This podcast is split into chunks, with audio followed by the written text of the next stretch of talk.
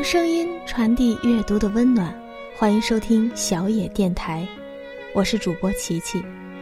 今天要为您分享的文章是：再亲密的人也没有义务去懂你。来自哇哇生活。一位女生朋友向我抱怨，她男友不懂她。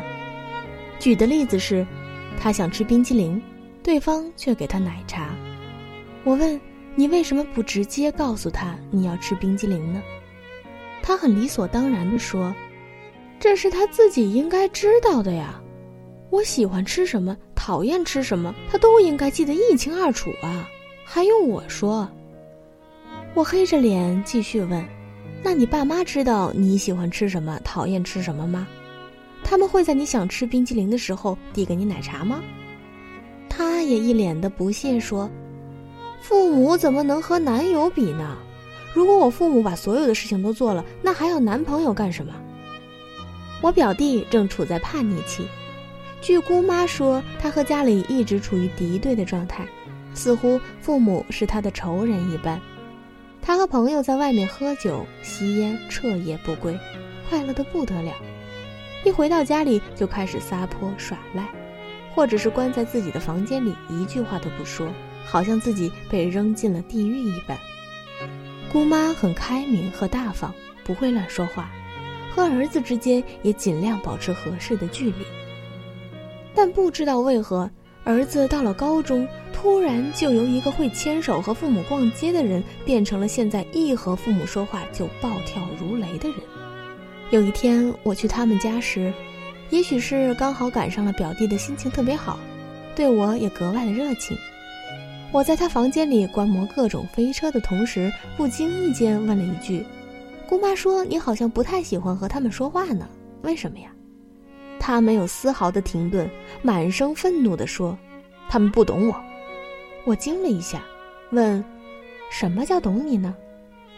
他说：“我想和朋友在外面通宵的唱歌，可他非得每晚让我回家睡觉，这样我会在同学面前很没面子。”大家都笑话说我是乖乖女，我和朋友说好了暑假一起去北京玩的，朋友都去了，他们却怎么也不让我去，说我们几个男生出门不安全。我真不知道他们在担心什么。他似乎有一肚子的苦水，说起来几乎没完没了。反正无论怎样，都是父母不能理解他，不能站在他的角度想问题。他以为我也会义愤填膺，站在他的立场上。但我没有，我问他：“那你把心里的想法告诉他们了吗？你给他们说你和哪些朋友在一起，在哪个 KTV 唱歌了吗？你给他们说了你和哪些人去北京，是如何安排行程的？你想通过这趟北京之旅获得什么吗？”他好一会儿不说话，好像很生气的样子，然后突然说：“人家的父母怎么就那么懂孩子呢？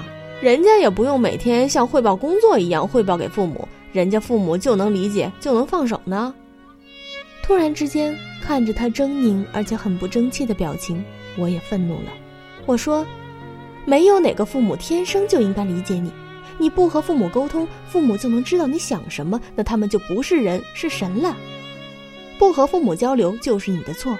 如果你说了，父母仍然不能理解你，那才是他们的错。然后我们两个人就不欢而散了。”后来，我通过很多叛逆的案例了解到，基本上所有的问题都出在了沟通上。孩子不想说话，只想着让父母去猜，但即便父母真的用心去猜了，也往往猜不到点儿上，所以积怨越来越深，越来越难解决。在孩子的眼里，父母懂孩子是天经地义的事情，而在情侣眼中，爱人懂自己也是理所当然的。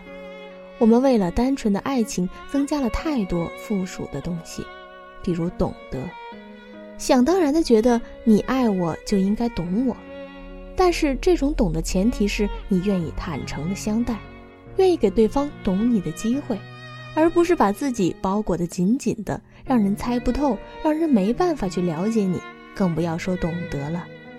说白了，懂得是两个人的事情。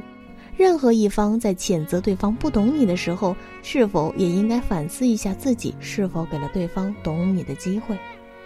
以前，每次心情不好的时候，我都会去找闺蜜抱怨一番。每次她听完我抱怨后，都不会安慰我，或是和我抱头痛哭一场。她似乎有一种迅速转移注意力的能力。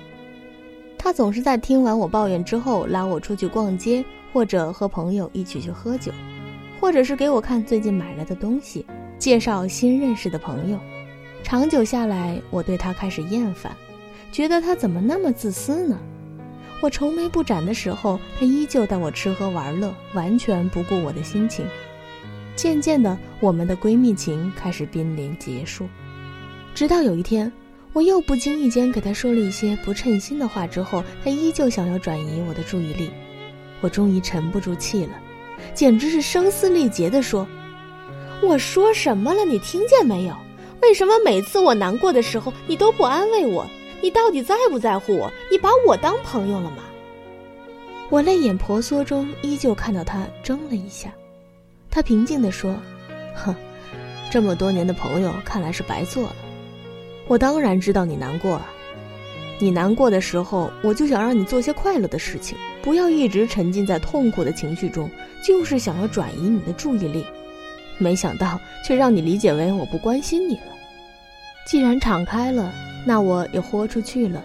我说：“我不要你转移我的注意力，我就要你和我一起咒骂我讨厌的人，我就要你在我流泪的时候和我抱头痛哭。我觉得这样更能让我心里好受一些。”闺蜜反问：“那你怎么不早说？”我说：“我以为你知道，我凭什么知道？你又没告诉过我。”他问道。这时我哑口无言。有多少人败给了？我以为你知道。有姑娘给我写信，问我和男朋友吵架之后应该怎样解决最好。我说我也不知道。我父母吵架的模式就是之后好几天不说话，几天之后才会说话，在讨论双方谁做的不好。而我和男朋友吵架，每次都是他不过五分钟就立马要和我和好。我父母的吵架模式肯定是经年累月习惯养成的，而我和男朋友的吵架模式则是我自己要求的。有一次吵架之后，我告诉他说：“你要在五分钟之内求我原谅，不管是不是你的错，因为我这个人能承受和别人生气的极限就是五分钟，过了时间，事情就可能会变得不可挽回。”于是他每次都乖乖的做。其实。两个人吵架本来就没有什么大不了的事情，如同一个游戏，玩着玩着就过完了一生。所以，你希望两个人吵架之后怎么做，就和对方沟通。最好的模式就是两个人经过协商之后得出来的方法。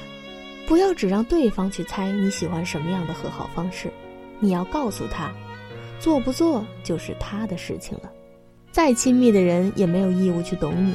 但是，再亲密的人也有义务和对方去沟通，有义务去给对方提供懂你的条件。